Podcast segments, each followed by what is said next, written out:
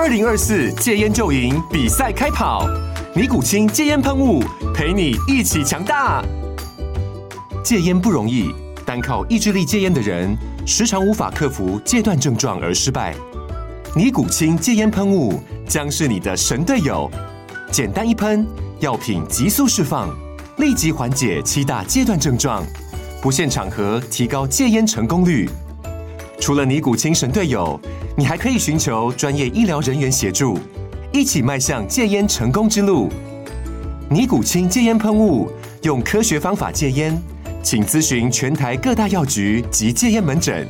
本广告由尼古清戒烟喷雾、卫部药书字第零二七八三五号提供。嘉安嘉护股份有限公司，台北市中山区民生东路三段二号十楼，北市卫药广字第一一三零三零一九零号。尼古清戒烟喷雾，相伴每个新开始。九八新闻台 FM 九八点一，财经一路发，我是阮木华。哦，技嘉昨天法说会其实说的不错了哦，营收会破千亿啦，等等哦。我看到法人呃会后的 call member 哈，都说不错的一个状况哈，没有说坏的哈。但你可以看到，像技嘉今天股价弹升也是不是非常够力哈，涨两趴多而已，跟跟跟大盘的这个涨幅差不多哈。那今天。呃，比较强的还是 IC 设计族群了哈。那我觉得这个广达、技嘉、伟创这些股票哈，不是基本面问题，而是呢这个评价面跟筹码面的问题。哈，就是股价估值的问题跟筹码面。我们就以技嘉而言好了，技嘉哦，你可以看到它的融资余额一直居高不退嘛，哦，所以融资还是一个问题。融资余额到昨天还增加。一百三四张，哈，余额到两万两千六百九十张，好，使用率大概自用率不高了，十四趴，哦，但你可以看到它这股价一路下跌的过程中，融资都没有减少，哦，融资没退，哦，另外融券我觉得不是重点，重点在借券放空，哦，因为呃真正会去卖技嘉人哦，不是用融券去放空，好，而是去借来卖股票，哦，你看到借券放空。技嘉呢，到昨天哦，十月一号啊，它的借券卖出余还有四万张，而且呢，它的借券哈，十月以来啊，它没有没有下降过，它是一路增加。从十月初的时候，借券卖出是三万五千张，到昨天变四万张，那是谁在借来再卖呢？啊，对不对？股价都已经跌那么多了，还拼命借来卖，那这个肯定肯定这个不是一般人嘛？这个你应该这样，散户你会去借券来卖吗？哦，应该你通比较少吧，对不对？哦，所以我觉得这些股票是筹码面的问题了，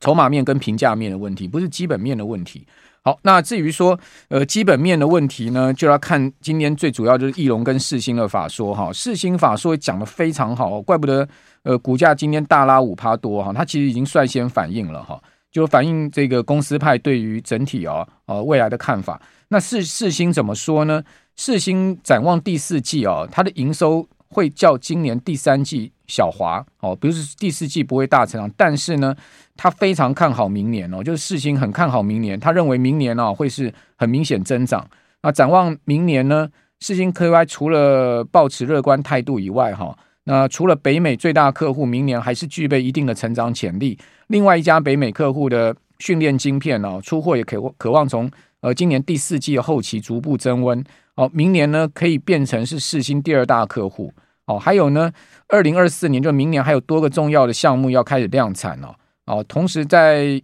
这个 CoWoS 的部分呢，说台积电给予极大支持哈，对明年的营收成长，总经理讲说非常有信心哈，讲得非常的笃定哈。呃，至于说大陆的晶片禁禁令哈，那世芯说目前看不到对世芯有什么影响哦，预计呢影响今年的营收比重大概一到两趴哦，这个。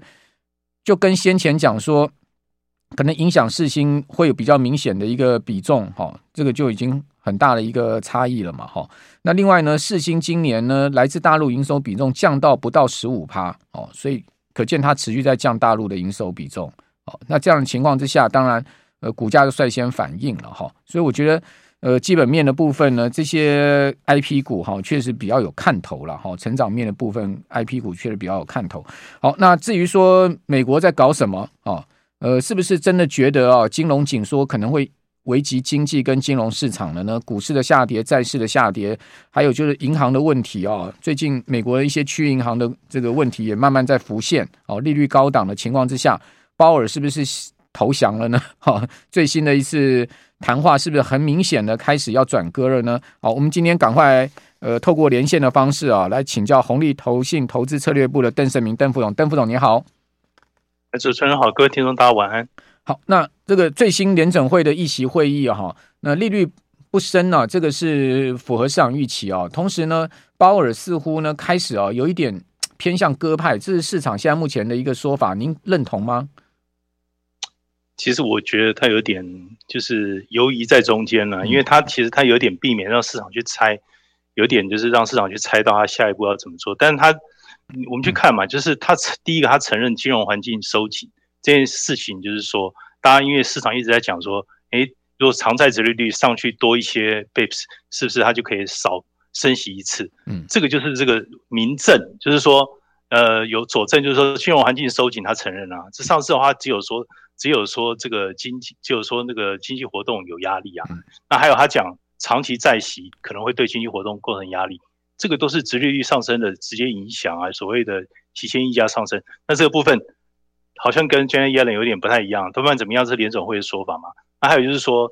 暂停升息这个符合市场的一个预期，但整个这样听起来，他的会后记者会这样去讲，有点就是暗示这个 FOMC 委员会应该不会，就是说太在意上次 GDP 喷到快五五 percent 这个这个事情。还有就是就业报告一下非农就业增加太多。那所以这个信号它有点把它淡化，所以你比较前两次的那个说法，它只是说哦，之前是比较和缓，那现在比较比较强劲，所以看起来的话还是比较偏鸽。我个人相对来讲的话是偏鸽，可能尤其你你可以看就是利率期货指数，呃，十二月份升息的这种可能性又降。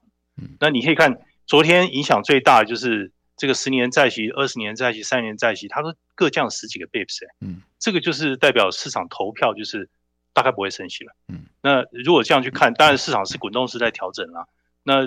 呃，利差的部分十减二的一个利差，现在还是有二十左右嘛。嗯，其实还没有翻正啊。但是我觉得，即使未来翻正，它是一个浅层的翻正，不是一个大幅的一个翻正。嗯，看起来感觉上是联总会是有点偏割。嗯，就有点转割了，对不对？就是说，你虽然说鲍威尔还是讲说，呃，谨慎行事，考虑是不是要必须再加息，好，没有考虑降息。哦，但是他同时也讲说，Fed 接近结束加息嘛，好，所以在这一连串的说法下面，呃，大致上他会后记者会是维持他先前一贯说法的基调，但是呢，这个会后声明啊，加注了刚才您所讲的金融紧缩跟信贷紧缩，恐怕会影响经济，这个就被市场认定就是说，联准会现在在考虑的事情不是只有通膨了，我考虑更多事情了，对不对？就是这样的一个情况考虑下面呢，不升息应该是现在目前比较谨慎行事的这个路径。哦，至于说后面 再说嘛。如果说明年经济状况还是超超标爆表，好，那也许再升息。但看起来哦，您刚说说的美国第三季 GDP 四点九，大概应该也是昙花一现了。哦，不太可能会是持续这样的一个强劲增长的经济情况。哦，因为你可以看到小非农也透露出来了嘛，就是说呢，这个小非农不如预期嘛，预估十五万，好在呃。这个昨天公布出来的十一万三千人，哈，那所以比前值虽然说九万多一点，哈，但是呢，这个薪资的增速五点七 percent 创下两年低点嘛，哦，所以在这样的一个情况之下，其实美国的后面的经济状况真的，呃，明年会有持续强劲增长吗？至于联准会他自己本身看全年的 GDP，明年也就一点五嘛，哦，所以您的这个看法就是说，鲍威尔他其实呢，就是呃，应该。升息就告一段落了，就是已经结束升息循环了。啊，echo 一下刚刚就主持人提到那部分哈，那其实市场的确有很多投行看四季度美国经济增长应该是看不到两 percent 大概介于一点五到乐观一点可能百分之二，所以其实你看市场 market consensus 之前估这个四季度 GDP，它本来就有估四帕多啊，只是说出来数字更强，比大家估计的更好了大概零点三左右，所以其实市场已经是有预判到这个经济数字会反弹。三季度，但但四季度的话，那这个数字一点五到二其实符合预期了。那就像您刚刚所讲，一些经济的一个数字其实是有点 slide down，这个其实这个很明显了。那还有就是说，那股市的话最近有点退烧，那股市退烧其实那相对来讲对经济增长来讲的话，反映的是接下来的一个时间了。那四季度的一个数字的一个影响，金融面的影响也不能轻忽了。那看起来的话，呃，如果是这样相对的整合效应。去去看的话，我觉得联总会现在一个做法，其实它有估计到这个经济增长的这个似乎进入一个比较温和的一个增长态势。那我觉得这种趋势可能会延续到明年第一季度的一个情况会延续下去哦。那另外一点就是说，今年是美国大选前一年嘛。那今年的话，如果说今年的一个趋势，我觉得白宫一定不希望今年它那个金金融环境过于波动啊。要不然的话，通常这个选前一年，如果说金融环境太波动，第一个太波动，第二个股市表现太差的话，我觉得会影响那个执政党现在民主党的一个胜算。因为通常来讲，听说这个经济的增长、股市的一个走势会影响蛮大的，占的比重不低，而且。看起来董王这个来势汹汹啊，对不对？川普来势汹汹啊，哦，在川普这种强大的一个压力之下哦，看拜登也不见得是躺得赢啊，哦，所以您刚刚所讲的，当然在经济面、金融面上绝对不能出乱子嘛，哦，所以为什么要十一月习拜会，对不对？赶快跟中国和解哈，释出一些这个呃橄榄枝哦，那当然不希望说在选举这个大选年上面出更多的区域。地缘政治的风险，哦，所以在这样状况下，美国非常清楚。就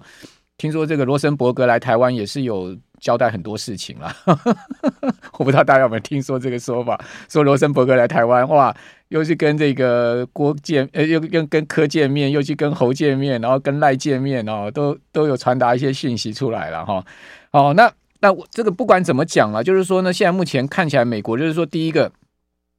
不希望金融面出问题，银行出问题，哈。如果一旦银行爆发这个所谓去银行的黑天鹅的话，这个当然很不利，哈。那另外，尤其是现在目前高利率，也的确金融面三不五时有可能会出问出问题，这也不是开玩笑的，哈。那另外呢，就是说呢，这个殖利率再升的话，对美国的财政也是很大压力，哈。现在赤字已经爆表，哈。那所以在这个殖率再升，哈，也是相当相当可怕的事情，哈。那个这个美国财政部也受业人也受不了。哦，那此外呢，就是说你你这个利率这么高，哦，真的把经济消费压垮的话，那当然对这个大选也不利。好，那这边下来，我们等一下再继续来讨论。九八新闻台 FM 九八点一财经一路发，我是阮木华。哦，美国重量级公司的财报已经近尾声了。MD 发布财报之后，苏姿丰一句话，五亿到二十亿哈，就让 MD 股价大涨十趴啊哈，真是也是 MD 多头的逆袭哈。那另外呢，今天晚上最重要的就是苹果哈，苹果的。这个财报要发布哈，那到底苹果会是怎么样呢？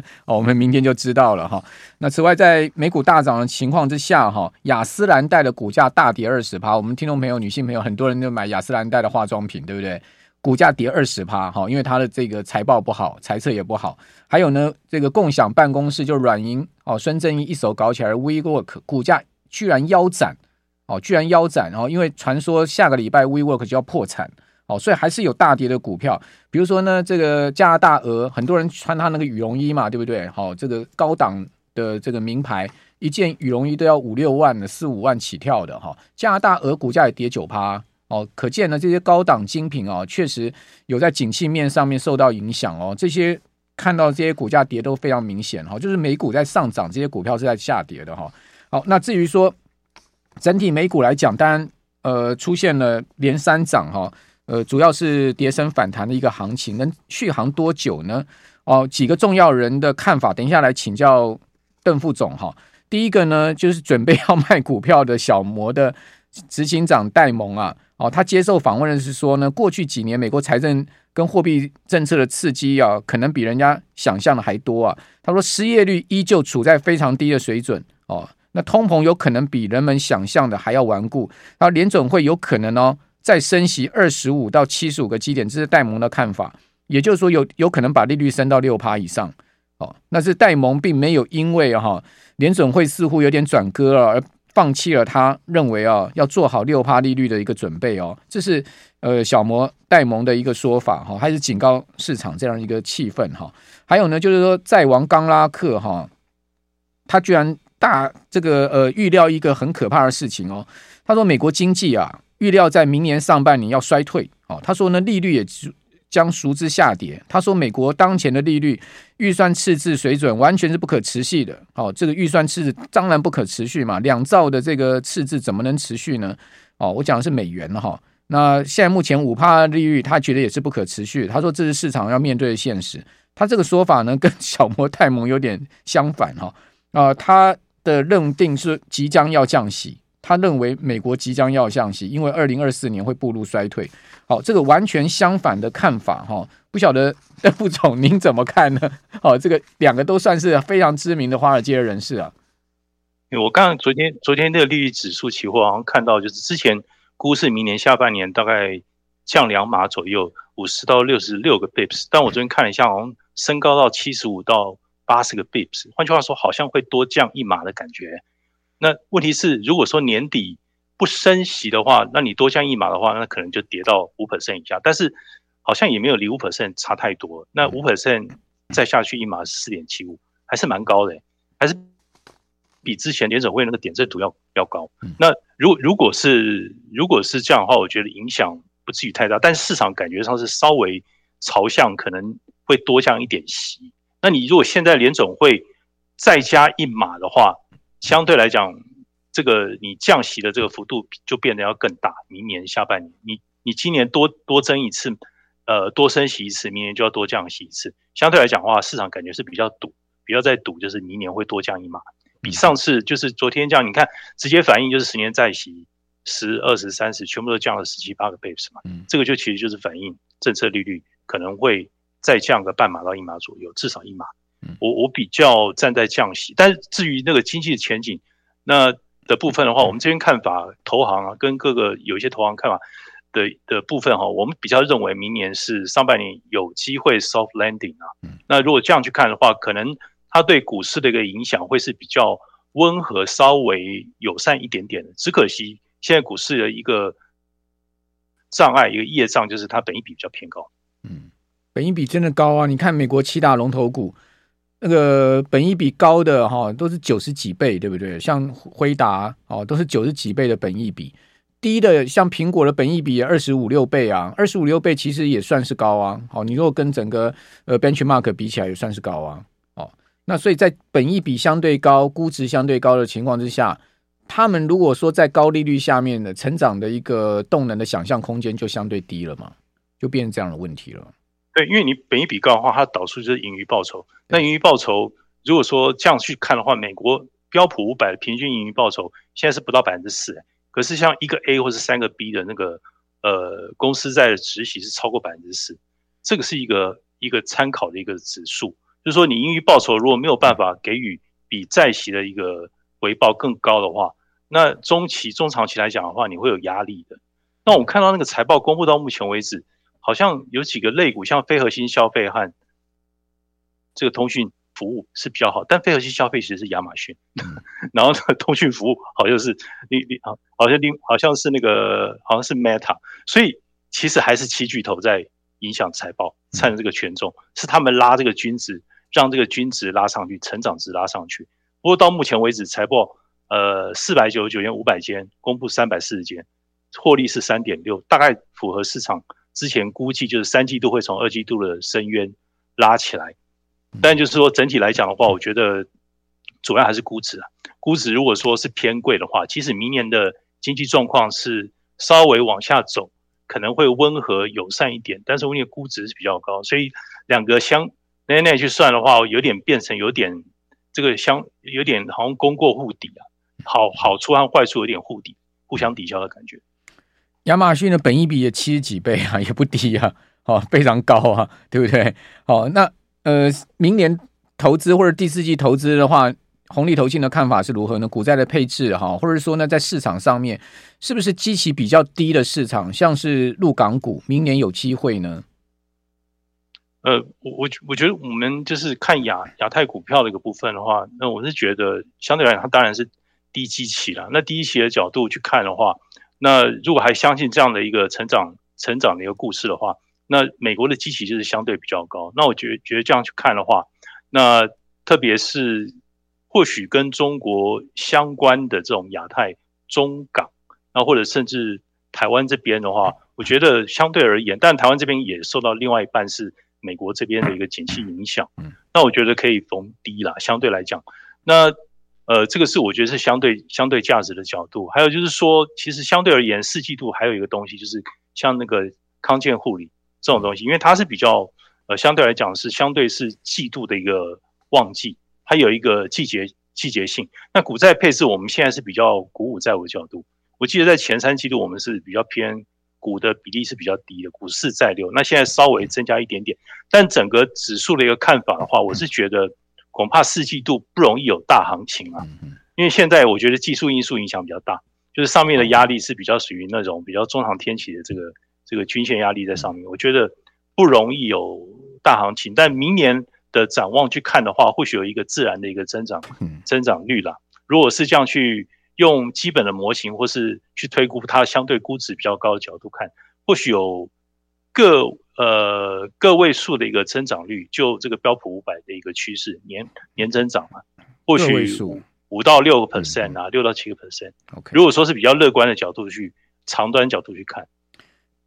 年底标普会回到四千四吗？